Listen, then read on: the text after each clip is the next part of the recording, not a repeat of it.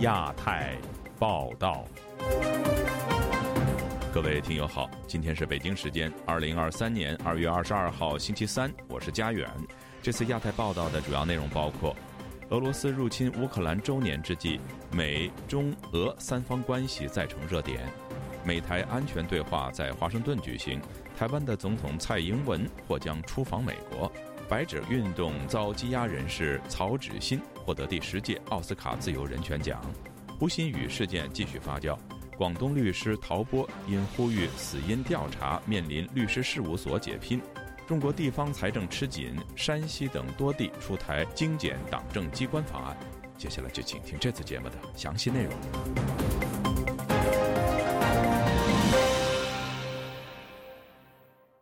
在俄乌战争一周年到来前夕，美国、中国和俄罗斯三国政要的动向引发世界舆论关注。美国国务卿布林肯日前就警告说，中国正在考虑向俄罗斯提供武器。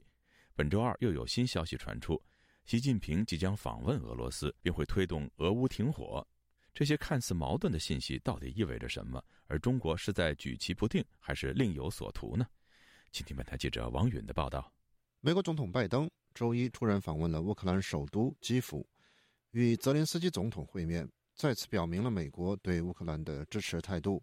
也似乎暗示出国际形势在向不利于俄罗斯的方向进一步发展。但周二美国东部时间上午十点，《华尔街日报》就披露，中国国家主席习近平将在未来几个月访问莫斯科，并借此推动俄乌停火。就在此前八个小时，《华尔街日报》在另一篇报道中也指出。有接近中国决策层的人士告知，由于乌克兰的顽强抵抗，北京方面正在考虑推动俄乌双方停火，以防止俄罗斯进一步受挫。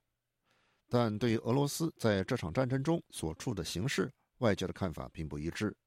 身在美国新泽西州的中国战略分析杂志社社长李伟东分析说：“俄罗斯在战争中其实是处于优势，总体战局而言，并没有失败。”至今还在占上风，原来占了百分之二十的领土，现在还占了百分之十八，战果还在扩大。美国俄克拉荷马中心大学政治学教授李小斌则认为，整体局势对俄罗斯的确是不利的。不管是这个胜还是负，呃，都是不利的。特别是要战争要持续下去的话，像你说的，经过了一一周年，继续下去，对俄国的内政外交都会带来很大的负面作用。李小兵分析说：“中国从自身的利益角度出发，并不希望俄罗斯在战争中损失太大，甚至在战争中垮台。这个从历史上看，不管从冷战还是在冷战之后，这个三角关系对中国都是有利的。用俄前苏联或者俄罗斯制衡美国，呃，压制西欧，使中国有这个谈判的筹码。”美国国务卿布林肯上周六在接受美国哥伦比亚广播公司采访时警告说，中国正在考虑向俄罗斯提供武器。但布林肯的说法周一遭到中国外交部的反驳。中国外交部发言人汪文斌周一在记者会上说，源源不断提供武器的是美方，而不是中方。中方将继续坚定站在对话一边，站在和平一边，推动局势缓和降温。李小兵分析说，中国无论是和俄罗斯加强经济合作，或是提供武器，对中国都是有利的。因为中国的军援和经济呃和和合作，会使中国在这个调停中起很很大的作用。所以中国向来就是这种呃四两拨千斤，在这个呃朝鲜半岛危机啊，在这个等等国国国际危机，中国都会起到这种呃举足轻重的作用。但美方在中国是否会向俄罗斯提供军援的问题上，担忧的可能不仅仅是战争局势。美国智库兰德公司今年初发表题为《如何避免长期战争》的报告，在分析美国对俄乌战争的政策时指出，无论这场战争何时结束，俄罗斯必将更依赖于中国。华盛顿的长期利益是确保莫斯科不会彻底臣服于北京。长期战争如果提高了俄罗斯对中国的依赖度，将有助于北京和美国竞争。自由亚洲电台王允华盛顿报道。随着台海局势升温以及美中竞争的白热化，近日美国与台湾高级官员之间的互动日益频繁。前几天，英国《金融时报》才传出美国国防部负责中国事务的副助理部长蔡斯访问台湾。这个星期二，台湾的外长吴钊燮以及国安会秘书长顾立雄又在美国弗吉尼亚州的美国在台协会与美国高级官员会晤。本台记者唐媛媛为我们介绍这次美台高级官员的会晤。呃，媛媛你好，家园好。可不可以先简单的介绍一下这次会议的主要内容，以及这次会议都有谁参加呢？好的，这次会议是台湾与美国国安高层的闭门会谈。那开始举行的时间是美东时间二十一日的早早上十点。那早上八点到八点半的时候，美国在台协会理事主席莫健以及美国在台协会处长孙小雅。并已经抵达 AIT 在美国维吉尼亚州的总部。大概到九点半左右的时候，美国国防部以及国务院的相关官员也都已经低调的到达现场。那我们有看到国防部副助理部长蔡斯以及国防部副助理部长瑞特纳，还有美国国务院的亚太驻青康达。台湾的部分的话，台湾的外交部长吴钊燮以及国安会秘书长辜立雄是由台湾的驻美代表肖美琴陪同，大概在九点三十五分左右的时候到达 AIT。吴钊燮他在进入电梯前还很开心的跟记者招手，然后一脸笑容。哦，听说这次台湾的外交部长到访创了先例呢，嗯，可不可以给我们介绍一下这方面的情况？好。美国在跟台湾互动的时候，一般是秉持着一中政策，也就是美中三公报、台湾关系法以及对台六项保证。那本台之前有报道提到，呃，美国政府他们内部的政策指引其实是不允许台湾的五大政府官员，也就是总统、副总统、行政院长、国防部长以及外交部长来访问华盛顿的。那今天台湾的外交部长吴钊燮，他参与的闭门会谈是在维吉尼亚州的 AIT 总部。那他距离华盛顿其实相当的接近，只隔着一条波多马克河，开车大概只需要五分钟的距离。所以台湾的外交部长离华盛顿越来越近，其实是有一个相当重要的象征性意义。嗯，那么对于这次美台高层会晤哈闭门会谈。呃，美国的国务院和中国的外交部以及台湾的外交部都有哪些回应呢？另外呢，这次会议都谈出什么样的成果呢？目前美中台三方都是没有回应的。我们有致信美国国务院、中国驻美大使馆以及台湾驻美代表处，但是美台双方在这次的会面中其实相当的保密以及低调。中国驻美大使馆也没有回应我们的置评请求。那这次的会议其实花费了相当长的时间。从早上十点一直到现在三点，会议都还没有结束。外界推估这次会议的呃性质相当保密，所以在会后应该也是不会有共同，美台双方应该也是不会有共同声明的。不过如果有新讯息释出的话，我们会立刻在新闻中更新。那么听说台湾的总统蔡英文不久以后也要拜访美国，是吗？嗯。是的，是的，台湾的媒体报道就是有消息传出，台湾的总统蔡英文可能会在今年的五月或六月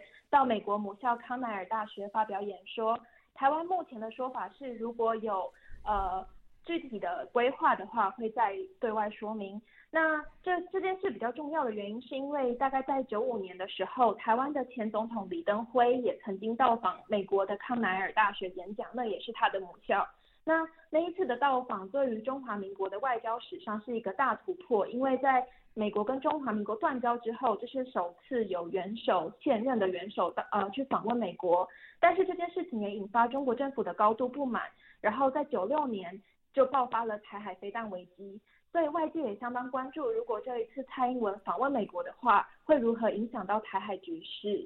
嗯，好的，谢谢圆圆给我们做的介绍，谢谢。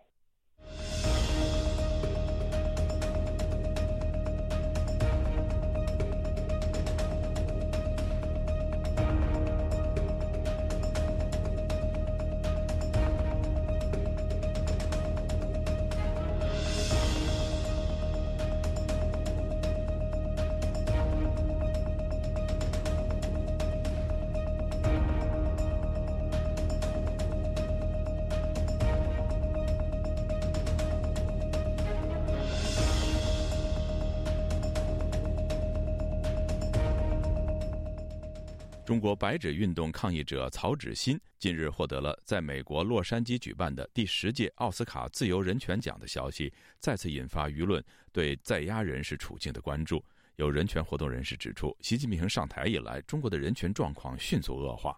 以下是本台记者经纬的报道。由多个海外民运组织联合举办的第十届奥斯卡自由人权奖于上周末揭晓。中国疫情期间反对封控的白纸运动获得团体奖，而因参与运动被捕并至今仍被羁押的曹志新获得杰出个人奖。该奖项主办方中国民主平台负责人之一王应国告诉本台，本次评奖活动通过网络、电话和现场投票等方式揭晓，在一定程度上代表了中国草根阶层的心声。他表示，白纸运动及曹志新获奖是实至名归。去年十一月，中共当局迫于白纸运动压力，放松了疫情防控，但许多参与运动的年轻人却相继被消失，而曹志新就是其中之一。有人权机构统计，在白纸运动后的几个月里，已经有一百多人被当局拘留。王应国说：“奥斯卡自由人权奖已经度过了第十个年头，这十年来，海外人权组织见证了中国一线人权捍卫者进行抗争的艰辛、苦涩和无奈。”他说：“习近平上台以来，几乎所有的公民社会空间都遭到打压，人民的生存权受到威胁，更谈不上经济权和自由权。近十年来，中国的人权就是就是新生活化，不是一点点恶化。”在被拘押的白纸运动抗议者中，曹志新、李思琪、李元静和翟登蕊已因寻衅滋事罪被正式批捕，可能会面临最高五年的刑期。曹志新在被捕前曾录下视频，表示身边一同参与集会的人纷纷消失，他有感自己也会遭遇相同的命运。在这段四分多钟的视频里，曹志新说：“在没有罪证的前提下，为什么我们可以被这样轻易的带走？”如果仅仅是因为我们出于同情去了悼念现场，那么这个社会还有多少可以容纳我们情绪的空间？海外民运人士周峰所告诉本台，曹始新的这则视频具有极大的舆论影响，这也成为当局忌惮他的原因。白纸运动之后有选择的抓人，无非反映了习近平因为被迫改变政策，恼羞成怒，他就觉得他的作为一个独裁者的权威受到打击之后，他必须报复，才编织出这些莫须有的罪名来抓捕这些年轻人。记住他说的话，就是绝对不要让他们的声音轻易就这样被专制政权抹杀了。二月十七日，欧盟启动了与中国的人权对话第三十八次会议。欧盟向中国提交了一份受迫害的异议人士名单，其中就包括因参与白纸运动抗议而被消失的中国年轻人。自由亚洲电台记者金伟华盛顿报道：广东人权律师陶波因为呼吁建立死因调查制度，面临被律师事务所解聘，律师执照也可能被吊销。详情，请听记者高峰的报道。陶波是广东莱特律师事务所旗下的律师。上星期，他接到律所通知，以他就胡鑫宇事件联署公开信，呼吁中国全国人大常委会加强立法为由，从下月一日起把他解聘，并不予办理职业联审手续。他们自己内部说的很严重，说我这个事情是根据国安部门已掌握的情况。他们要没受到压力，他们何何必干这个事儿呢？而且他们那里面写到他们受到压力了嘛，对吧？影响到他们了嘛？陶波接受本台专访时表示，公开信主要呼吁中国大陆当局建立类似于香港的死烟亭，不要由公安部门说了算，却没有想过律所会在当局压力下向自己开刀。办案单位就自作决定，对他说怎么样就怎么样。群众的质疑这么多，都是可以当耳旁风嘛？啊，你说不立案就不立案。一个国民呐，他的权利首先体现在司法保护他。公安的你只是国务院的这个一个行政单位啊，公检法司是一个口号，但是公不能进入司法。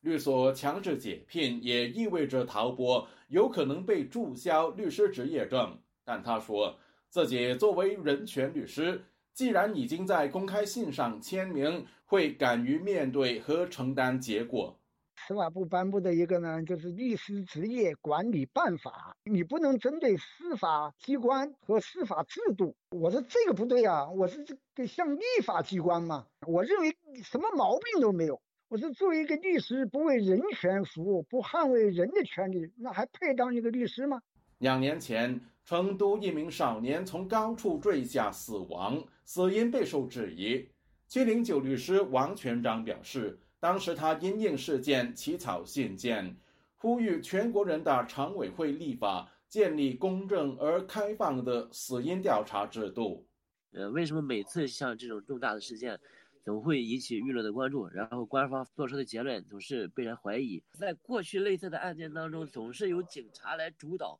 处理，他们很难有这个公正性，他们很难做到一个中立，他们的结论也往往反常识，甚至反智。去年的胡鑫宇事件震动整个中国，促使王全璋把信件公开，并获得陶波在内多名律师联署。王全璋表示。公开信只是提出加强立法建议，没想到触动当局的神经，更让陶波遭受株连，面临失业。他对此感到内疚。自由亚洲电台记者高峰香港报道。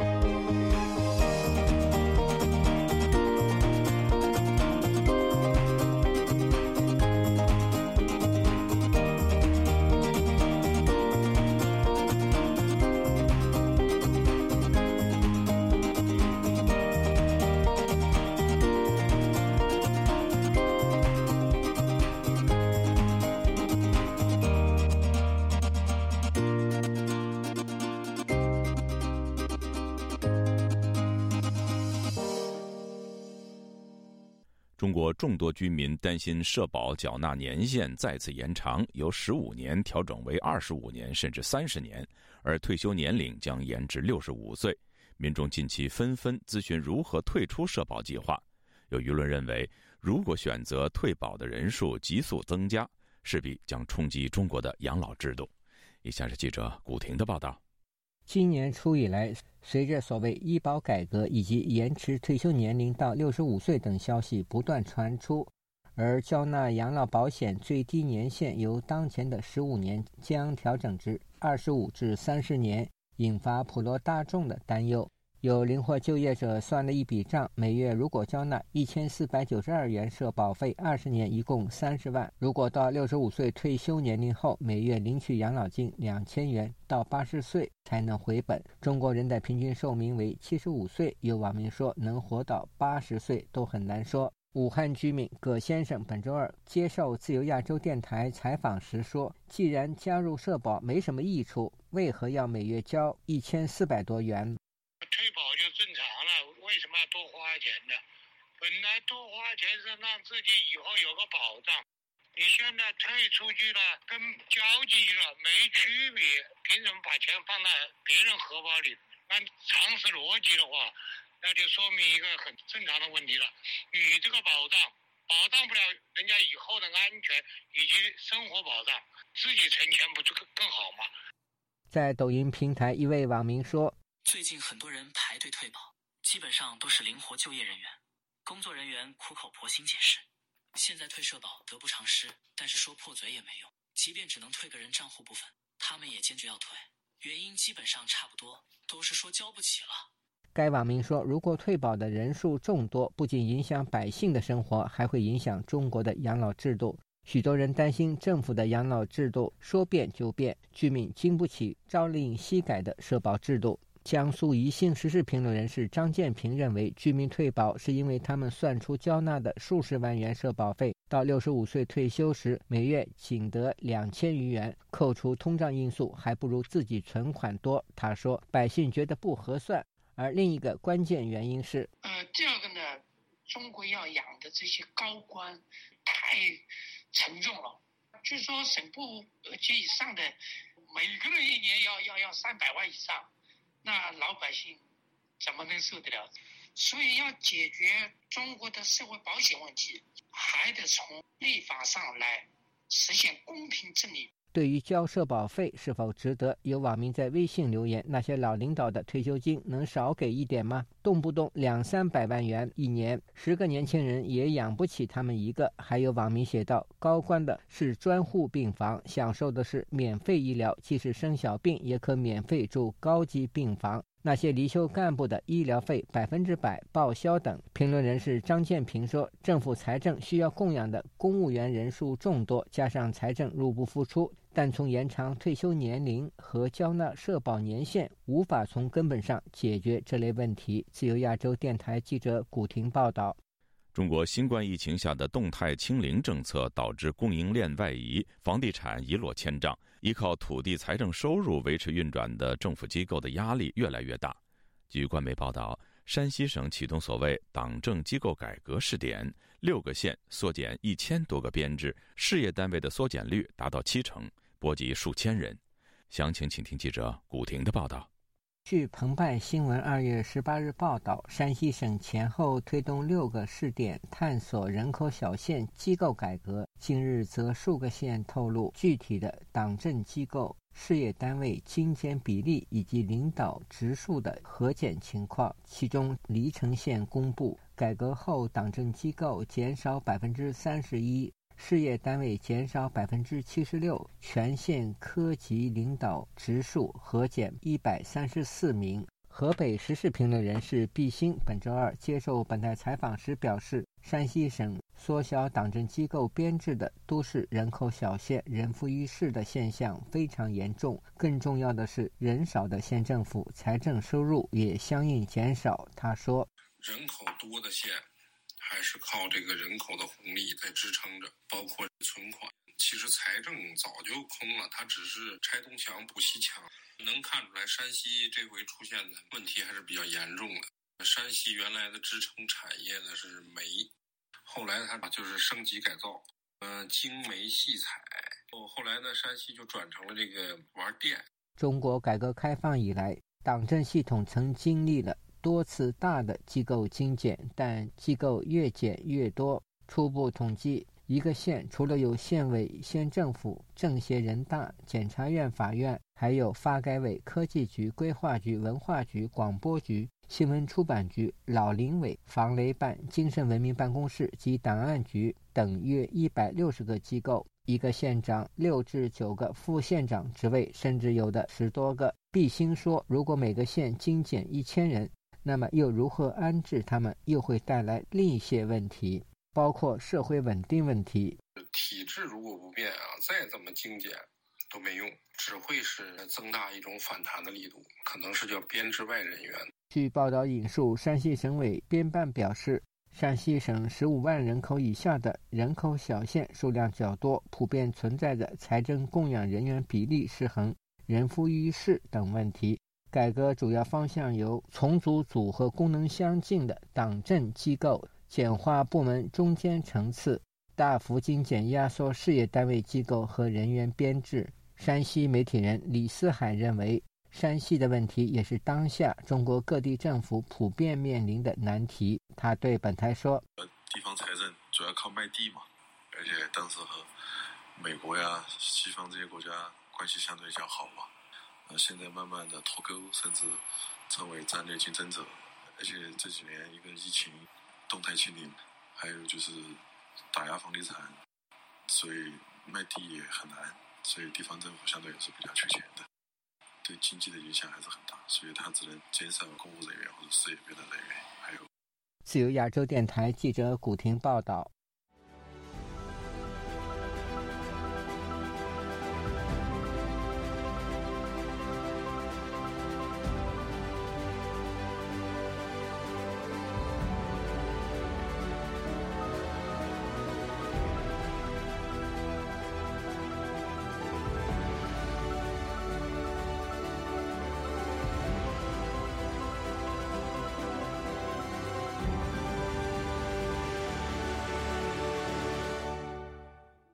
场主题为“邓小平之死与东亚的民主化前景”的研讨会，二月十九号在洛杉矶蒙特利尔公园市举行。多个社会团体代表及与会个人在本次活动中发言，讲述了邓小平生平的一系列事例以及对他的评价。以下是本台记者孙成的报道。参加本次活动的国际西藏网络成员丹增丹曲在活动中表示：“邓小平的统治虽然促进了中国的经济增长，但也带来了腐败的蔓延。”并有着广泛的对于民主人权的镇压活动。